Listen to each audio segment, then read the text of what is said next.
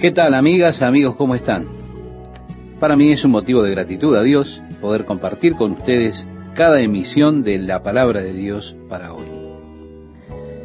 Vemos al salmista aquí como tratando de revivir o recordar esa historia gloriosa del pueblo de Israel, mirando cómo Dios les preservó cuando el hambre vino a la tierra, Él envió a José delante de ellos a Egipto para poder prepararles comida para ellos, de manera que tuviesen durante el tiempo del hambre la comida necesaria.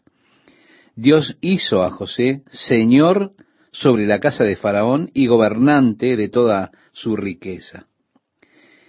En el versículo 22 de este Salmo 105 nos dice, para que reprimiera a sus grandes como él quisiese y a sus ancianos enseñara sabiduría. José en la cadena de mando, era el segundo después de Faraón. Él podía atar a los príncipes de Egipto. Él les enseñó a los senadores sabiduría. Nos dice el relato, después entró Israel en Egipto y Jacob moró en la tierra de Cam.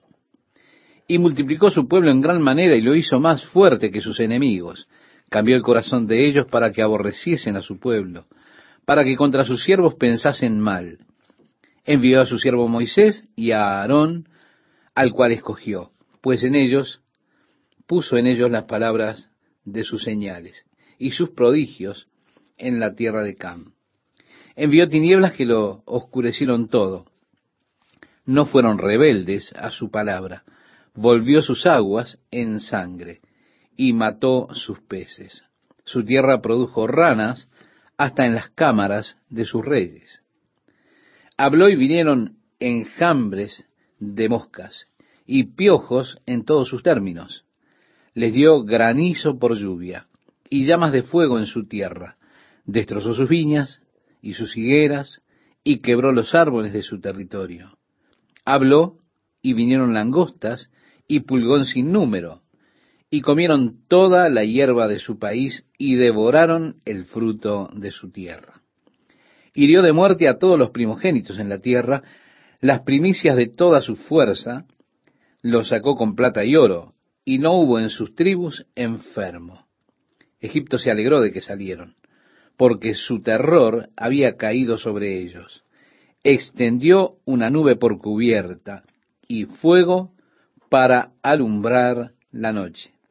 Estimado oyente, es interesante contemplar que la nube por la cual ellos fueron guiados era más que simplemente algo que iba guiándolos, era una cubierta. Debemos pensar que estaban yendo por el desierto, ese desierto caliente. Así que, ¿qué hizo Dios?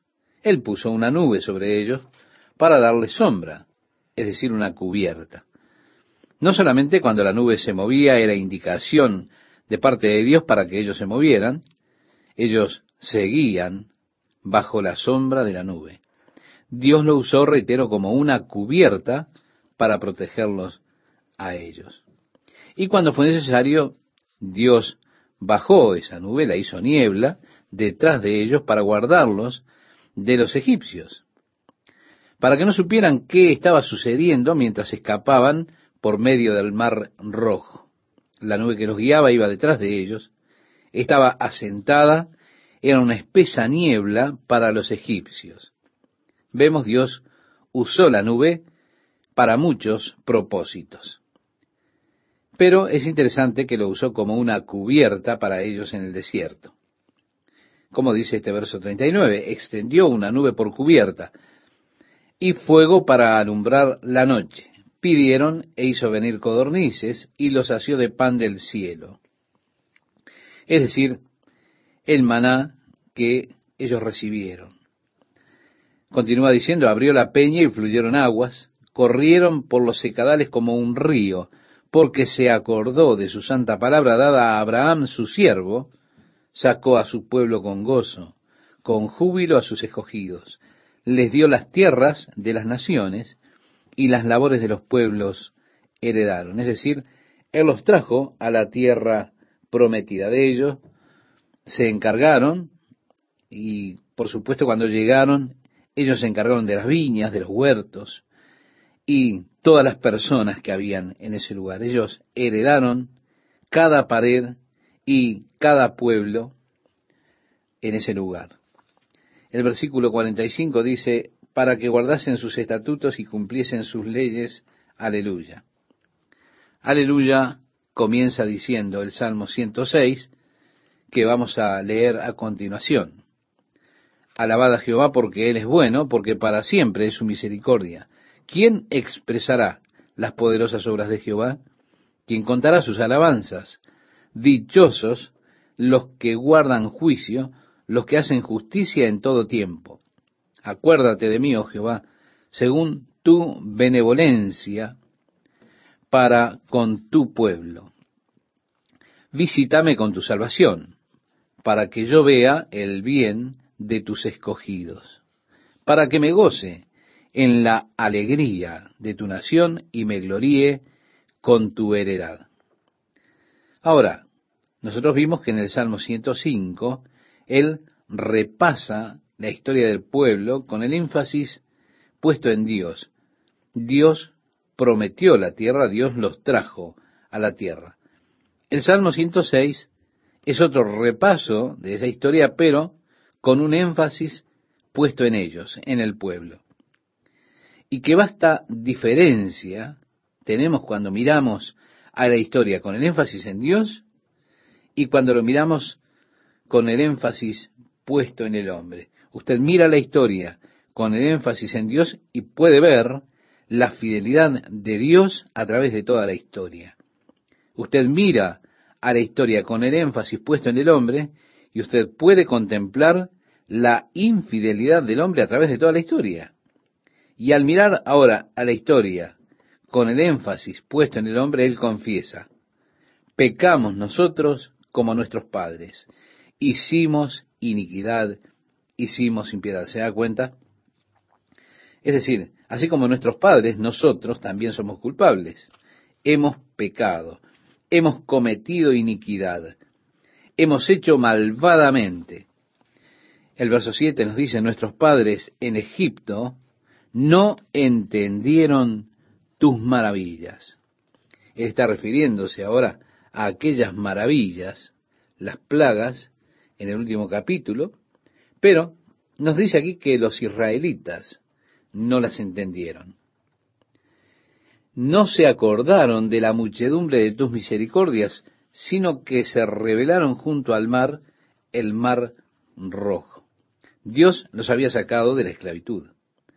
Pero ellos aún no habían salido un día de viaje cuando comenzaron a murmurar diciendo, ¿por qué nos has sacado de aquí? ¿Para matarnos aquí? ¿No habían bastantes tumbas allí? ¿Por qué nos has sacado aquí? Sí, ellos comenzaron a murmurar y a quejarse contra Dios apenas un día después de haber salido, uno o dos días, y ellos nunca se detuvieron en esa condición. Ahora, el versículo 8 nos dice, pero Él los salvó por amor de su nombre, para hacer notorio su poder. Reprendió al mar rojo y lo secó. Y les hizo ir por el abismo como por un desierto los salvó de mano del enemigo y los rescató de mano del adversario. Cubrieron las aguas a sus enemigos. No quedó ni uno de ellos. Entonces creyeron a sus palabras y cantaron su alabanza. Bien pronto olvidaron sus obras. No esperaron su consejo. Se entregaron a un deseo desordenado en el desierto y tentaron a Dios en la soledad. Y Él les dio lo que pidieron, mas envió mortandad sobre ellos. Vemos que esto frecuentemente es verdad. Es decir, donde ponemos nuestros ojos en aquellas cosas materiales, eso puede ser algo que realmente nosotros estamos deseando, que estamos anhelando, cosas de la esfera material. Y Dios nos da las cosas que estamos anhelando. Pero tristemente. Así ocurre que con frecuencia viene una profunda escasez a nuestra propia alma. Sufrimos espiritualmente como resultado de eso. Cuán difícil, estimado oyente, es para quienes confían en las riquezas aún entrar en el reino de los cielos, porque los que son ricos caen en diversas tentaciones que llevan el alma de los hombres directo a la perdición. Así que los hijos de Israel vemos que Dios les dio lo que pidieron. En ocasiones esto puede ser la peor cosa que nos pueda acontecer en el orden espiritual. Dios respondiendo nuestras plegarias. Sí, Él les dio lo que pidieron, pero también tuvieron escasez en su alma. Continúa el relato diciendo, tuvieron envidia de Moisés en el campamento y contra Aarón, el santo de Jehová. Entonces se abrió la tierra y tragó a Datán y cubrió la compañía de Abiram y se encendió fuego en su junta. La llama quemó a los impíos. Hicieron becerro en Horeb, se postraron ante una imagen de fundición Así cambiaron su gloria por la imagen de un buey que come hierba. Olvidaron al Dios de su salvación que había hecho grandezas en Egipto, maravillas en la tierra de Cam, cosas formidables sobre el mar rojo, y trató de destruirlos. De no haberse interpuesto Moisés, su escogido, delante de él, a fin de apartar su indignación para que no los destruyese. Pero aborrecieron la tierra deseable, no creyeron a su palabra, antes murmuraron en sus tiendas y no oyeron la voz de Jehová. Por tanto, alzó su mano contra ellos para abatirlos en el desierto y humillar su pueblo entre las naciones y esparcirlos por las tierras. Se unieron asimismo a Baal peor y comieron los sacrificios de los muertos. Provocaron la ira de Dios con sus obras y se desarrolló la mortandad entre ellos. Entonces se levantó Finés e hizo juicio, y se detuvo la plaga, y le fue contado por justicia, de generación en generación para siempre. También le irritaron en las aguas de Meriba, y le fue mal a Moisés por causa de ellos. Estimado oyente, aquí tenemos un enfoque de lo más interesante la causa por la cual Moisés no pudo entrar a la tierra prometida fueron ellos. ¿Para qué? Para que Dios pudiese enseñarles la importancia de obedecer a Dios. Esta es seguramente una de las cosas más importantes en la vida para cada uno de nosotros. Que nos preguntemos, ¿qué es lo que Dios requiere de mí? Lo que Dios requiere es obediencia. Moisés fue obediente a Dios, pero en ese caso de Meribá, él fue desobediente a Dios a los ojos del pueblo. Dios le dijo a Moisés, ve, habla a la roca y ésta te dará agua. Moisés tomó su vara y golpeó la roca. Y dijo, ¿tengo que golpear la roca y darles agua?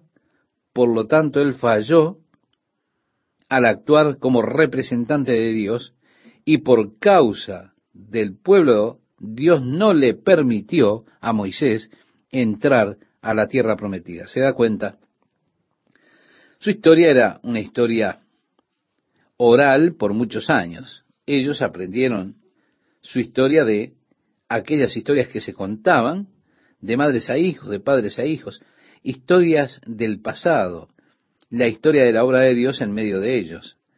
Desde el tiempo en que el niño era puesto en los brazos de su madre, la madre la susurraba al oído del niño, le decía, el Señor es Dios, el Señor es Dios. Muy temprano ellos comenzaban a repasar las historias de la obra de Dios en su relación con sus hijos. Y pasaban así por la tradición oral las historias de la liberación de Dios, el poder de Dios, las obras de Dios. Y cómo contaran la historia del cautiverio en Egipto, después de la muerte de José y el faraón que se levantó que no conocía a José, cómo sus padres fueron puestos bajo aquel yugo de esclavitud por Faraón, cómo él había ordenado que todos los bebés varones fueran muertos y la terrible esclavitud que vivieron, la tremenda opresión. Luego Dios levantó un líder, Moisés, que era un hombre de Dios. Dios hablaba por medio de él. Dios envió a Moisés a Egipto y por medio de Moisés Dios trajo plagas a los egipcios. ¿Cómo dirían sus madres a sus hijos la excitante historia de cómo un hombre en sintonía con Dios fue capaz de sacar a sus padres fuera de la esclavitud de Egipto? Sí, Moisés era el héroe, era el hombre de Dios, el hombre que Dios usó. Pero luego sus voces se silenciarían, las voces de sus madres, mientras decían a sus hijos, pero Moisés no pudo entrar en la tierra que Dios había prometido porque desobedeció a Dios. ¿Se da cuenta la importancia que tiene obedecer a Dios por sobre todas las cosas? Esto era marcado a fuego en la mente de los hijos de Israel, el ejemplo de un hombre de Dios altamente honrado y favorecido, un hombre cual ningún otro con quien Dios habló en forma tan directa. Este hombre, con todo Moisés, estaba tan cercano en su relación con Dios, pero tambaleó en la ambición más grande de su vida. Él no pudo entrar a la tierra prometida porque desobedeció a Dios. Y por causa del pueblo, Dios no le permitió a Moisés entrar allí. El versículo 33 dice, porque hicieron revelar a su espíritu el pueblo así provocó el espíritu de Moisés. Y habló precipitadamente con sus labios. No destruyeron a los pueblos que Jehová les dijo. Antes se mezclaron con las naciones y aprendieron sus obras y sirvieron a sus ídolos, los cuales fueron causa de su ruina. Sacrificaron sus hijos y sus hijas a los demonios. Qué tremendo, ellos siguieron la práctica de los adoradores de Baal, que ofrecían a sus pequeños bebés en sacrificio en los brazos de sus dioses. Este Baal era uno de esos dioses pequeños, de hierro y piedra, en sus brazos que estaban extendidos con las manos hacia arriba. Usted puede verlo esto en los museos por allí, esos pequeños dioses que han sido descubiertos por los arqueólogos. Y lo que hacían ellos eran colocar estos dioses en el fuego hasta que el metal estaba al rojo vivo, y entonces tomaban a sus bebés y los ponían en esos brazos ardientes de este ídolo Baal, sacrificando así a sus bebés. Y al llorar sus bebés con tanto dolor y demás, ellos qué hacían? Se ponían a danzar, llorando fuerte para que no se pudieran escuchar los gritos de los bebitos. Esas eran las prácticas de los paganos. Esto es por lo que Dios expulsó al pueblo de la tierra. Esto es por lo que Dios les mandó que destruyeran ese pueblo, por causa de que sus prácticas eran totalmente corrompidas. Pero desobedecieron a Dios. Y exactamente lo que Dios sabía que iba a acontecer, aconteció. Ellos, el pueblo de Israel, comenzó a seguir esas horribles y malvadas prácticas paganas de adoración a Baal. El versículo 38 dice, y derramaron la sangre inocente, la sangre de sus hijos y de sus hijas, que ofrecieron en sacrificio a los ídolos de Canaán, y la tierra fue contaminada con sangre. Es interesante que Dios aquí declara que ellos sacrificaron sus propios hijos e hijas a los demonios. En otras palabras, iban detrás de la adoración a un ídolo, y eso significa ir detrás de la adoración de Satanás. Es verdad, detrás de la adoración está la adoración de Satanás. El apóstol Pablo dijo, antes digo que aquello que los gentiles sacrifican, a los demonios lo sacrifican.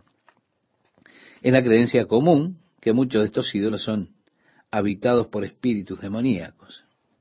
Continuando con nuestra lectura y finalizando así por el día de hoy, vamos a ver que está allí la manera en que ellos adoraban a esos ídolos, las escrituras decían que estaban adorando demonios y Satanás, podríamos decir, eh, como una visión general, era el coreógrafo detrás de todos esos sistemas religiosos del mundo que están fuera del cristianismo.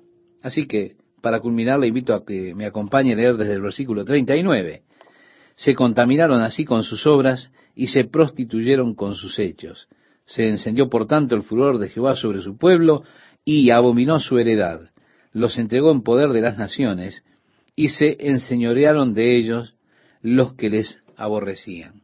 Sus enemigos los oprimieron y fueron quebrantados debajo de su mano. Muchas veces los libró, mas ellos se rebelaron contra su consejo y fueron humillados por su maldad. Con todo, él miraba cuando estaban en angustia y oía su clamor y se acordaba de su pacto con ellos y se arrepentía conforme a la muchedumbre de sus misericordias. Hizo asimismo que tuviesen de ellos misericordia todos los que los tenían cautivos. Sálvanos, Jehová Dios nuestro, y recógenos de entre las naciones, para que alabemos tu santo nombre, para que nos gloriemos en tus alabanzas. Bendito Jehová Dios de Israel desde la eternidad y hasta la eternidad. Y concluye este Salmo 106 diciendo, y diga todo el pueblo, amén, aleluya. ¿Qué tal amigas, amigos? Continuamos con nuestro estudio apasionante del libro de los Salmos. El Salmo 107 comienza con una exhortación para nosotros. Dice, alabad a Jehová. La base para alabar a Jehová es su bondad y su misericordia, dos cosas por las cuales nosotros, como creyentes, tendríamos que estar permanentemente agradecidos. La bondad de Dios para nosotros y la misericordia de Dios hacia nosotros. Cuán agradecido estoy de la misericordia de Dios. Bien dice este salmo, alabad a Jehová porque Él es bueno, porque para siempre es su misericordia. Avanzando en el Salmo, el primer versículo nos exhorta a alabar, pero luego continúa y comienza, por decirlo así, a hablar acerca de ciertas personas y su condición. Luego encontramos una frase tan repetida, de hecho se repite unas tres veces o cuatro a lo largo del Salmo, alaben la misericordia de Jehová y sus maravillas para con los hijos de los hombres. O que los hombres realmente aprendan a alabar a Dios por su bondad para con nosotros. Yo pienso que nosotros reflexionamos muy poco sobre Dios, porque realmente no creo que usted pueda seriamente reflexionar en cuanto a Dios sin que eso promueva la alabanza y la acción de gracias.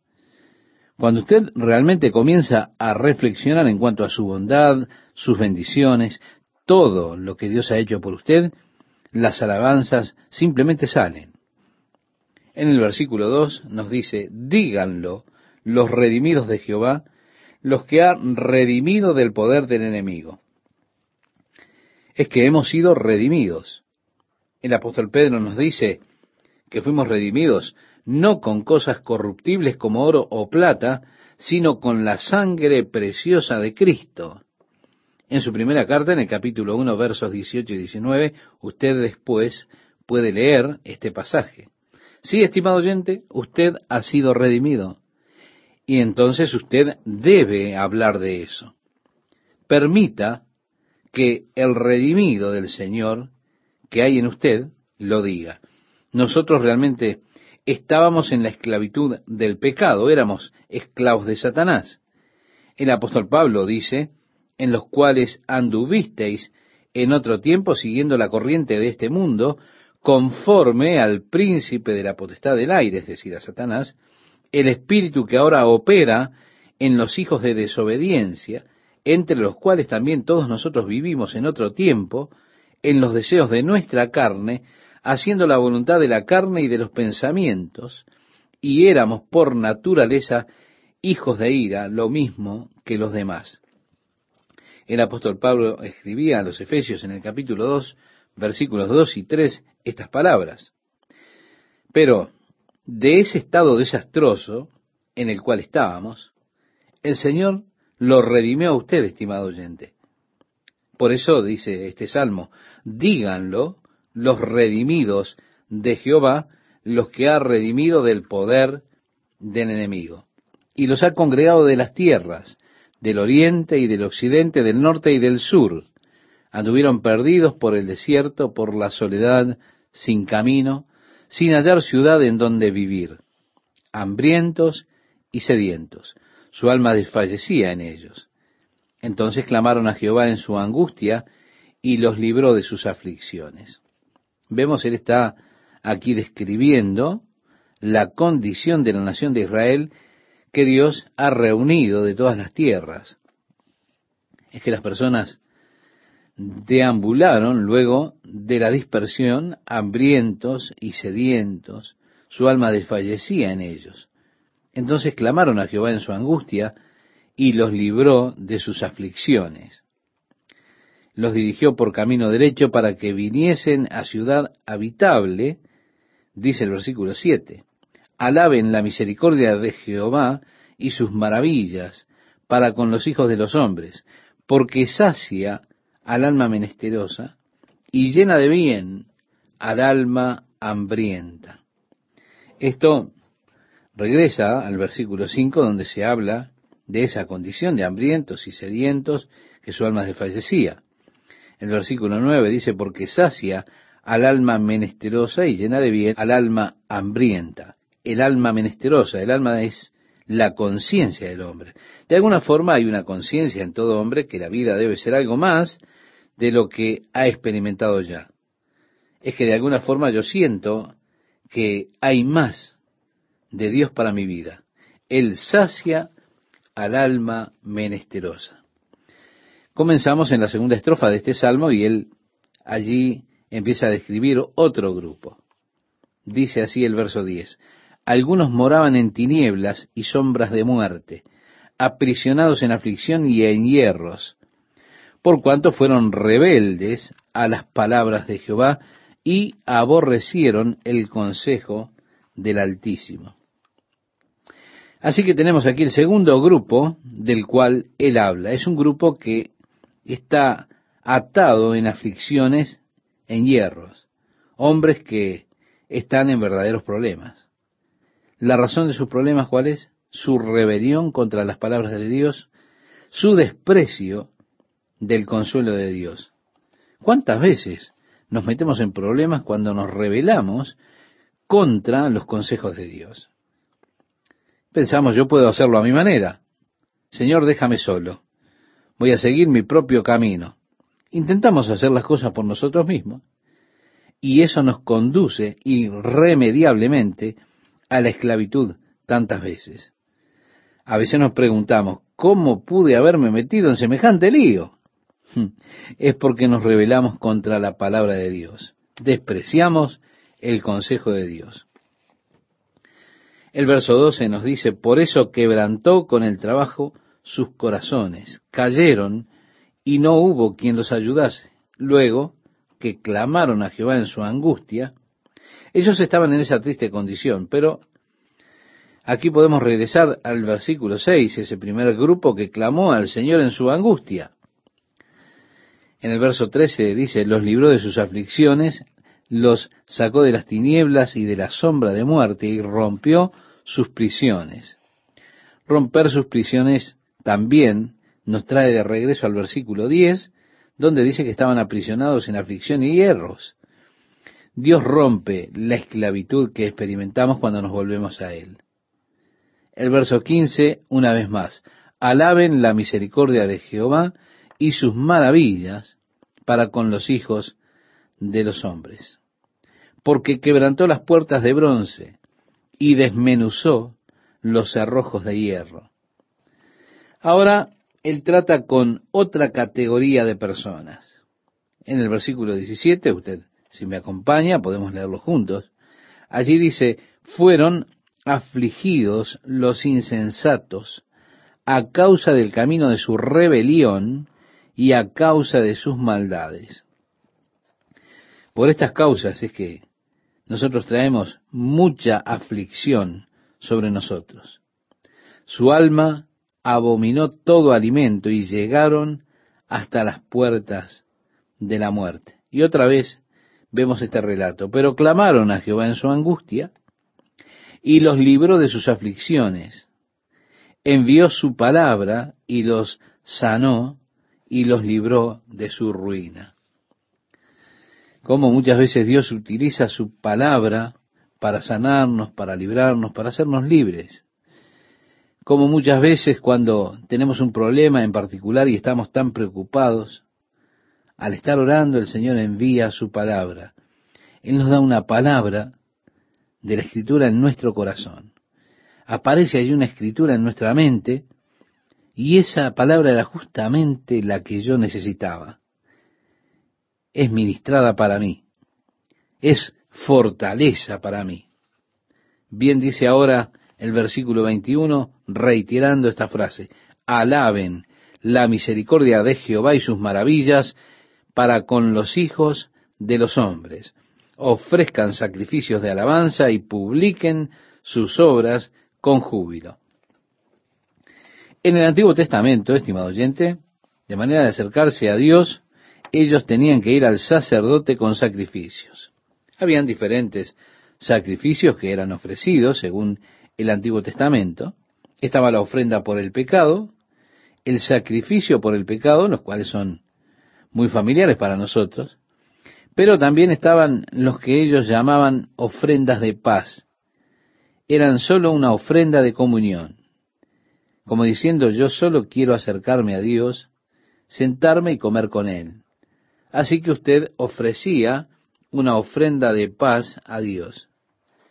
También estaba la ofrenda quemada, esos eran sacrificios de consagración a Dios, mediante los cuales uno decía a Dios, yo quiero consagrarme a mí mismo para ti.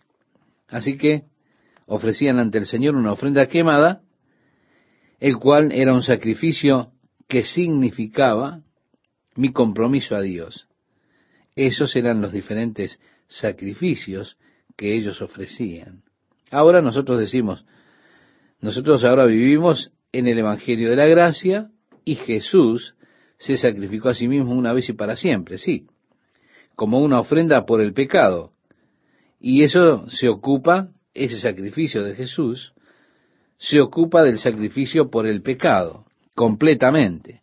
Pero hay sacrificios en el Nuevo Testamento que se nos exhorta a nosotros ofrecerlos ante Dios. No sacrificio de animales, sino sacrificios de frutos, como dice en el libro de Hebreos capítulo 13, verso 15. Así pues, ofrezcamos siempre a Dios por medio de Él sacrificio de alabanza, es decir, fruto de labios que confiesan su nombre. Así que alabar a Dios se vuelve realmente una ofrenda de paz y a través de la alabanza tenemos comunión con Dios.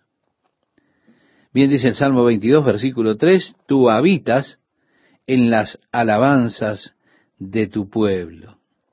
El sacrificio de alabanza, ese compromiso nuestro, cuando estamos alabando al Señor y entregándole a Él nuestra vida.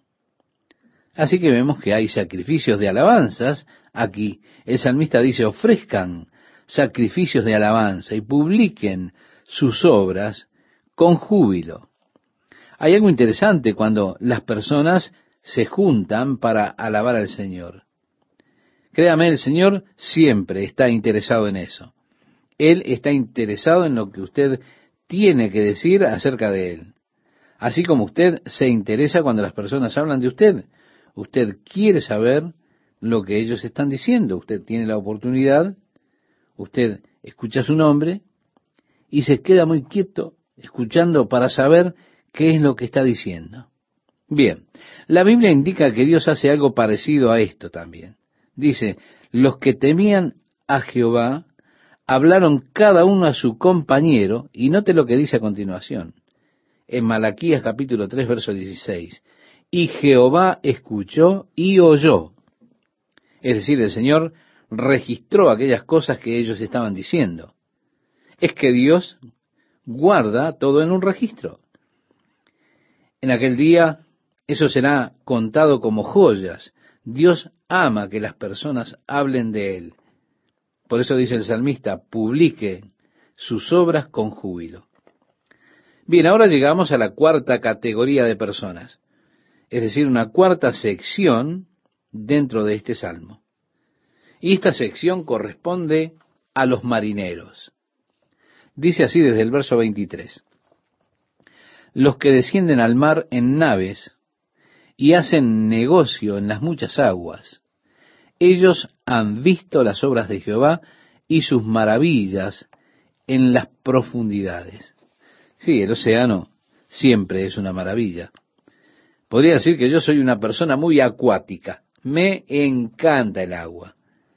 Me gusta sumergirme, mirar los corales, los diversos peces. Es sólo la obra de Dios. Bien dice aquí, ellos han visto las obras de Jehová y sus maravillas en las profundidades. Porque habló e hizo levantar un viento tempestuoso que encrespa sus ondas.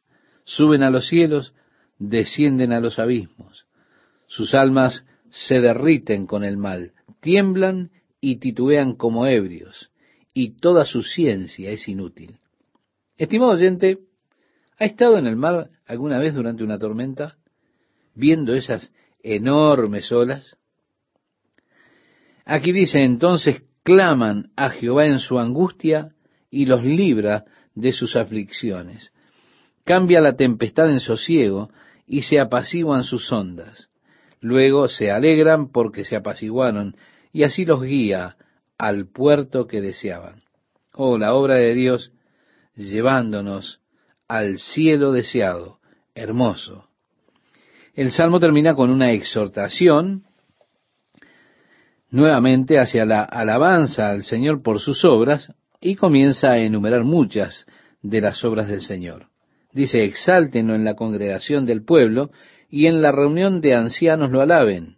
Él convierte los ríos en desierto y los manantiales de las aguas en sequedales, la tierra fructífera en estéril, por la maldad de los que la habitan. Vuelve el desierto en estanques de aguas y la tierra seca en manantiales. Allí establece a los hambrientos y fundan ciudad en donde vivir. Siembran campos y plantan viñas y rinden abundante fruto. Los bendice y se multiplican en gran manera y no disminuye su ganado. Luego son menoscabados y abatidos a causa de tiranía, de males y congojas. Él esparce menosprecio sobre los príncipes y les hace andar perdidos, vagabundos y sin camino. Levanta de la miseria al pobre y hace multiplicar las familias como rebaños de ovejas. Véanlo los rectos y alégrense, y todos los malos cierren su boca.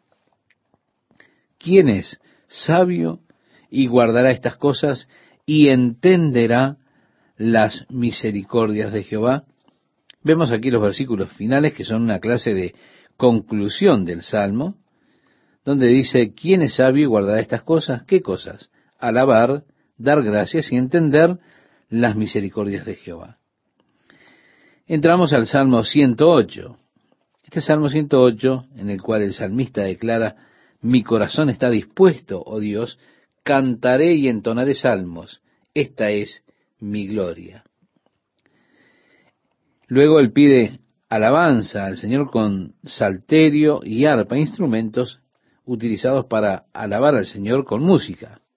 Él dice, despiértate, salterio y arpa, despertaré al alba, te alabaré, oh Jehová, entre los pueblos, a ti cantaré salmos entre las naciones, porque más grande que los cielos es tu misericordia. Vemos nuevamente por qué debemos alabar a Dios. Bueno, aquí alabo al Señor nuevamente por su misericordia, porque como la altura de los cielos sobre la tierra, engrandeció su misericordia sobre los que le temen. También se trata de alabar, porque dice, y hasta los cielos, tu verdad. Exaltado seas sobre los cielos, oh Dios, y sobre toda la tierra sea enaltecida tu gloria, para que sean librados tus amados salva con tu diestra y respóndeme. Dios ha dicho en su santuario, yo me alegraré, repartiré a Siquem y mediré el valle de Sucot. Aquí el que está hablando es David y habla acerca de cómo Dios le dará la victoria y las posesiones a él, dividiendo Siquem y midiendo el valle de Sucot. Y continúa diciendo este salmo, mío es Galaad, mío es Manasés, y Efraín es la fortaleza de mi cabeza. Judá es mi legislador, Moab la vasija para lavarme. Sobre Edom echaré mi calzado, me regocijaré sobre Filistea. ¿Quién me guiará a la ciudad fortificada? ¿Quién me guiará hasta Edom? ¿No serás tú, oh Dios, que nos habías desechado y no salías, oh Dios, con nuestros ejércitos? Danos socorro contra el adversario, porque vana es la ayuda del hombre. Muchas veces nos encontramos gastando tanto tiempo en consejeros. Deberíamos leer esto nuevamente. Buscar la ayuda del Señor, buscar al Señor por ayuda. Un sabio consejero que siempre le guíe a usted al Señor. ¿Por qué? Porque Dios es el único que realmente lo puede ayudar. Bien decía el Salmo 121, versículos 1 y 2, alzaré mis ojos a los montes. ¿De dónde vendrá mi socorro? Mi socorro viene de Jehová, que hizo los cielos y la tierra. Sí, vana es la ayuda del hombre. Bien dice el versículo 13 de este Salmo 108 con el cual terminamos. En Dios haremos proezas y Él hollará a nuestros enemigos. ¿Qué tal amigos, amigas, cómo están? El Salmo 109 especialmente a mí me hace alegrar de no ser enemigo de David, porque este es uno de esos salmos donde él va nuevamente arremete contra sus enemigos. Y quiero decirle que él va con todo. Comienza diciendo, oh Dios de mi alabanza, no calles, porque boca de impío y boca de engañador se han abierto contra mí, han hablado de mí con lengua mentirosa. Parece ser que estas personas estuvieron hablando acerca de David, estaban mintiendo acerca de él. Y aquí está diciendo Dios, no retengas tu paz con ellos, enójate con ellos. El verso 3 dice, con palabras de odio me han rodeado y pelearon contra mí sin causa. En pago de mi amor me han sido adversarios, mas yo oraba. Qué sabiduría, ¿verdad? En este versículo 4 podemos decir, qué sabiduría. Los he amado, pero se volvieron mis adversarios. Así que me daré a la oración. ¿Se da cuenta? En lugar de ir y arremeter contra ellos, pagándoles del mismo modo, en lugar de tratar de hacer venganza por él mismo, en lugar de involucrarse en eso, cuánto mejor es cuando nos damos a la oración. ¿Cuántas veces yo deseo darme a la oración en lugar de involucrarme en el problema? ¿Se da cuenta? Ese es el truco de Satanás para traerle a usted a un conflicto físico, es decir, en el terreno de lo físico. Para tenerlo a usted en conflicto, para meterlo en esa área material y así burlarse. Es que Satanás está constantemente tratando de llevarnos a la arena física, por decirlo de alguna forma, para hacer guerra con usted. ¿Por qué? Porque si él puede meterlo a usted en el terreno de la carne, de los deseos carnales, él lo puede arrasar como si usted fuera nada.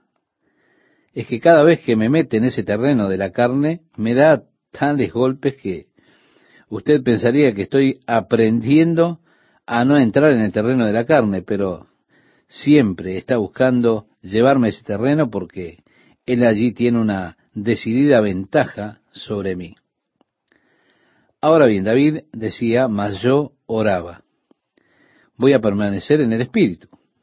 Y es tan importante, estimado oyente, que permanezcamos en el Espíritu, es decir, en la esfera espiritual, porque en la esfera espiritual es donde nosotros tenemos una decidida ventaja sobre Satanás. Porque vea, él ya ha sido derrotado en la cruz. Sí, Satanás ha sido derrotado en la cruz de Jesucristo. Y yo, si simplemente puedo permanecer en el Espíritu, lo puedo aniquilar con la victoria de Jesucristo sobre la cruz. De hecho, la oración es la gran arma del Espíritu por la cual puedo vencer al enemigo. El mundo está lleno de espíritus. Los espíritus tienen una gran ventaja sobre nosotros en muchas formas. ¿Por qué? Porque no están atados a los límites de espacio y tiempo, a cosas materiales como estamos atados nosotros.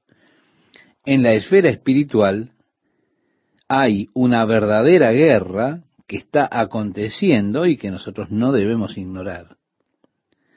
Quiero recordarle y llevarlo a aquel momento cuando Daniel decide ayunar, orar y esperar en Dios. Pasaron 21 días y el ángel vino y le dijo, Daniel, tú sabes, 21 días atrás comenzaste este ayuno y Dios me envió aquí para traerte la respuesta, pero, hombre, el príncipe de Persia me retuvo. Eso diciendo acerca de Satanás. Y me tomó cautivo y me sostuvo por veintiún días hasta que Miguel, el gran príncipe, vino y me liberó. Ahora vengo a decirte las cosas que el Señor quiere revelarte, las cosas que tienes en tu corazón. Dios me despachó, pero hubo una guerra, fui capturado, hasta que Miguel vino. Esa era la idea que quería plantar en el corazón de Daniel, el ángel, que hay una guerra muy importante que se lleva a cabo en el plano espiritual, pero esa guerra llegó a su clímax en la cruz del Calvario. En esa cruz Jesucristo venció las fuerzas espirituales de Satanás y de las tinieblas. En Colosenses, cuando el apóstol Pablo le escribe a la iglesia en Colosas, en el capítulo 2, se nos habla de que Él triunfó, es decir, Jesucristo triunfó sobre los principados y las potestades, que son nombres para las entidades espirituales, para esas fuerzas espirituales. Él dijo que Él triunfó sobre ellas en la cruz, desplegando así su victoria al triunfar en la cruz, de modo que Satanás, estimado oyente, es un enemigo derrotado. Por eso, si permanecemos en el plano espiritual, tenemos una gran ventaja sobre Satanás porque, porque él ya fue derrotado en la cruz. Y yo puedo entonces venir contra él en el poder de la victoria de Jesucristo. Y él tiene que retroceder. Él tiene que retroceder porque él fue vencido en la cruz de Jesucristo. Estas fuerzas espirituales, como dijo, no están restringidas al tiempo y al espacio, a los obstáculos materiales, como lo estamos nosotros. Así que tienen una gran ventaja sobre nosotros. Tenemos que pensar que es difícil pelear contra un enemigo que no podemos ver. Esto solamente puede traernos presiones espirituales, que usted puede sentir, pero no puede ver. Y es extremadamente dificultoso pelear contra ellos.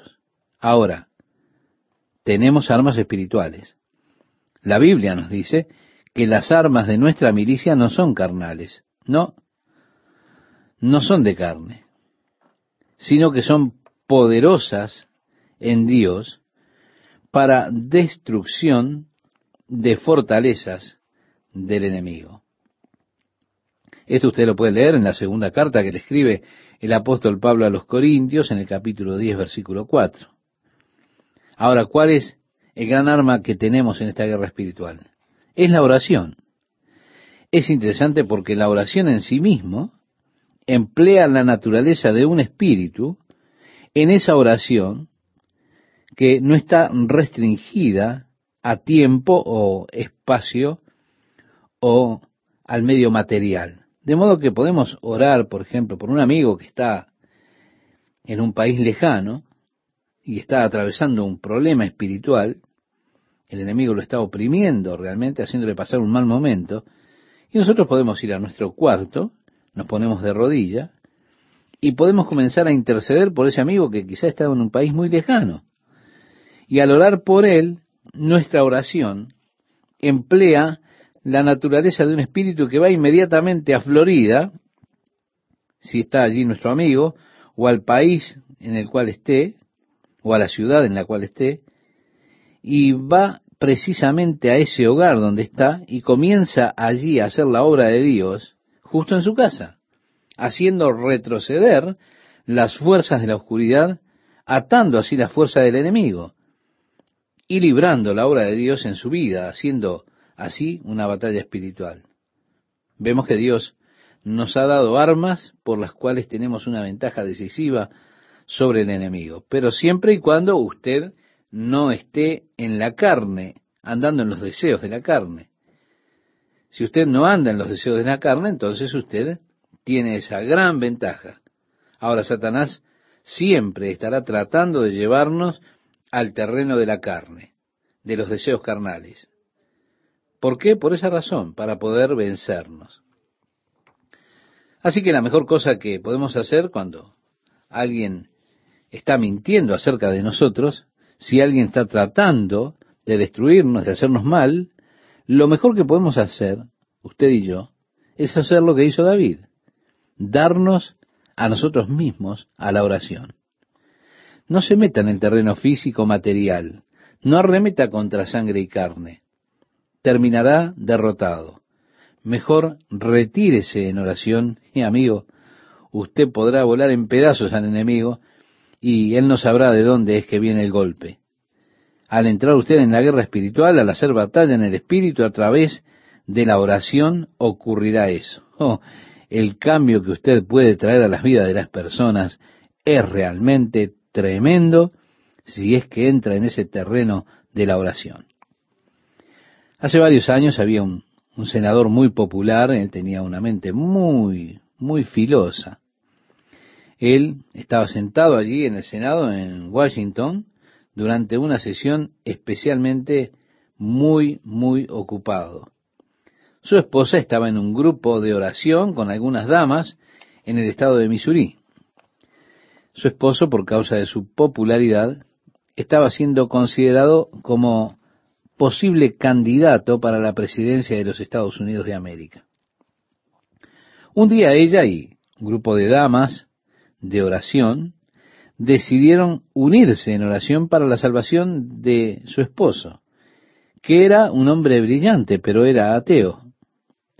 Así fue que estas damas comenzaron cada día a las diez, no importa lo que estuvieran haciendo, paraban y acordaron juntas en oración que Dios pudiese sujetar el corazón del esposo de esta señora y lo trajera a Jesucristo. Atando así la obra del enemigo que lo tenía ciego, lo mantenía cautivo. Bien, durante el receso parlamentario, él vino a la casa, y el domingo al levantarse para ir a la iglesia, ella fue sorprendida por él de que también se levantara. Ella esperaba que él siguiera durmiendo. Y dijo, bueno, querido, ¿a dónde vas hoy? Él le dijo, a la iglesia contigo. Y eso la sorprendió sobremanera. Pero no se dejó emocionar. En el servicio de esa mañana en la iglesia, cuando hicieron la invitación para recibir a Jesucristo como Salvador personal, él pasó adelante para recibir públicamente a Jesucristo como su Salvador. Por supuesto, ella estaba absolutamente estática, como lo estaban todas las damas que participaban de ese grupo de oración que habían estado orando por la salvación de este hombre. Después ella le dijo a él el pacto de oración que habían hecho con esas otras hermanas. Él le preguntó a su esposa, ¿cuándo comenzaron? Y ella dijo, bueno, veamos, fue martes de tarde o martes de mañana. Bueno, pensó la fecha y dijo el 12 de marzo a las 10 de la mañana, el martes de mañana. Este hombre abrió su diario, su agenda en esa fecha y con la diferencia horaria que había entre un estado y otro, él dijo en ese momento, aunque estoy aquí sentado en el Senado, en su diario decía, y hay un debate llevándose a cabo, de pronto me he vuelto consciente de la gran necesidad que tengo de Dios en mi vida. ¡Qué maravilla! Lo que es, estimado oyente, la fuerza del Espíritu, el poder del Espíritu Santo por el cual las vidas pueden ser cambiadas. El salmista decía, yo oraba. Es que la cosa más sabia que usted pueda hacer, estimado oyente, es orar. Ahora, no creo que usted deba darse en oración del modo en que lo hizo el salmista. Porque él dice en el versículo 5, en cuanto al malvado y sus enemigos, me devuelven mal por bien y odio por amor, por lo tanto, pon sobre él al impío, y Satanás esté a su diestra. Cuando fuere juzgado salga culpable y su oración sea para pecado, sean sus días pocos. Tome otro su oficio, sean sus hijos huérfanos y su mujer viuda, anden sus hijos vagabundos y mendiguen, y procuren su pan lejos de sus desolados hogares.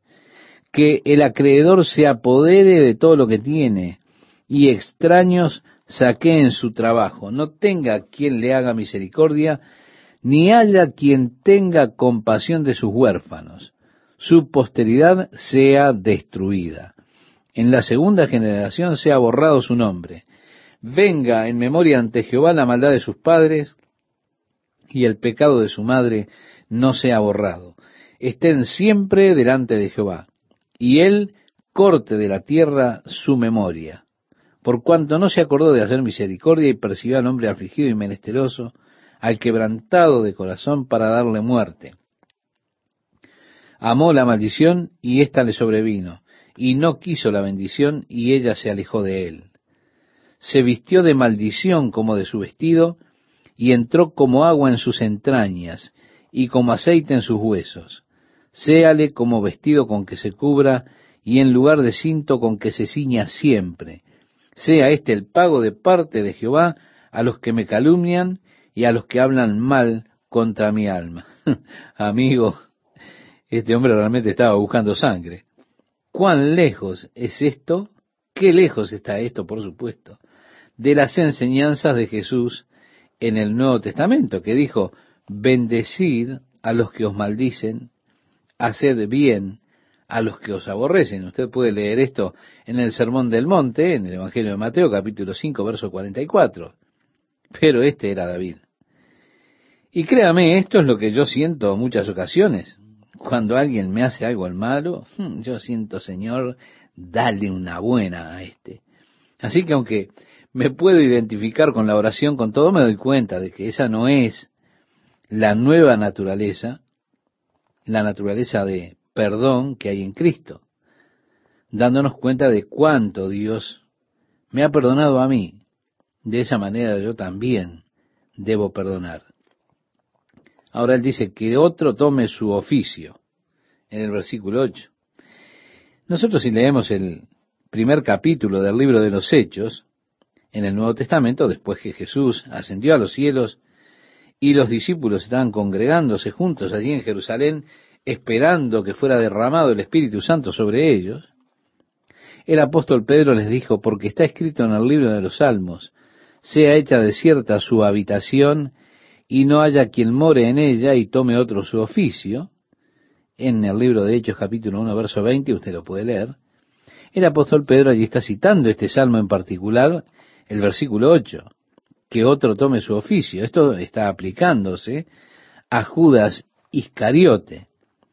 Cuando usted lee el vilipendio de David en contra de este traidor, el hombre que había mentido en contra de él y demás, Satanás, parado a su diestra, condenando y demás, hay una sombra de Judas detrás de esto. Ahora, David estaba orando esto por sus enemigos. Pero Ahora él está orando por sí mismo en el versículo 21, de seguro. Cuando ora por él mismo cambia el tono. Y dice, tú Jehová, Señor mío, favoréceme por amor de tu nombre, líbrame por tu misericordia, porque tu misericordia es buena, porque yo estoy afligido y necesitado y mi corazón está herido dentro de mí. Me voy como la sombra cuando declina, soy sacudido como una langosta. Mis rodillas están debilitadas a causa del ayuno y mi carne desfallece por falta de gordura. Se da cuenta cómo cambia la oración cuando uno ora en cuanto a los enemigos, cómo pide allí justicia y pide venganza y pide que se le dé el pago y que reciban lo que ellos merecen. Y todo lo que uno pide cuando está enojado ¿eh? contra alguien. Y cómo cambia la oración cuando nosotros nos dirigimos a Dios pidiendo para nosotros. Porque ahí somos benévolos, ahí queremos misericordia, allí queremos bendiciones, queremos que Dios se acerque a nosotros, que se ocupe de nosotros, que nos atienda, nos dé todo aquello que le pedimos, que entendemos necesitamos. ¿Cómo cambia la cosa cuando oramos para nuestro favor? Él ahí estaba flaco y débil, le dice a Dios. Yo he sido para ellos objeto de oprobio. Me miraban y burlándose meneaban su cabeza.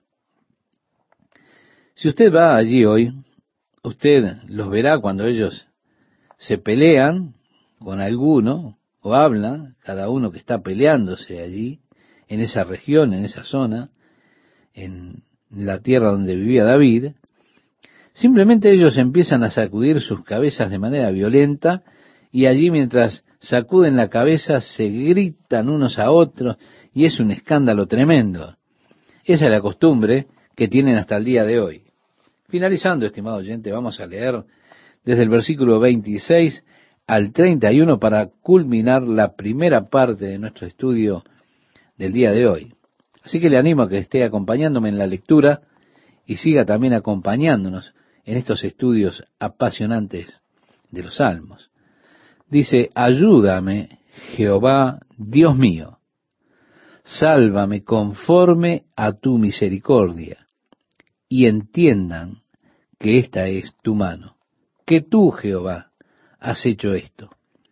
Maldigan ellos, pero bendice tú. Levántense, mas sean avergonzados, y regocíjese tu siervo. Sean vestidos de ignominia los que me calumnian, sean cubiertos de confusión como con manto. Yo alabaré a Jehová en gran manera con mi boca y en medio de muchos le alabaré, porque él se pondrá a la diestra del pobre para librar su alma de los que le juzgan.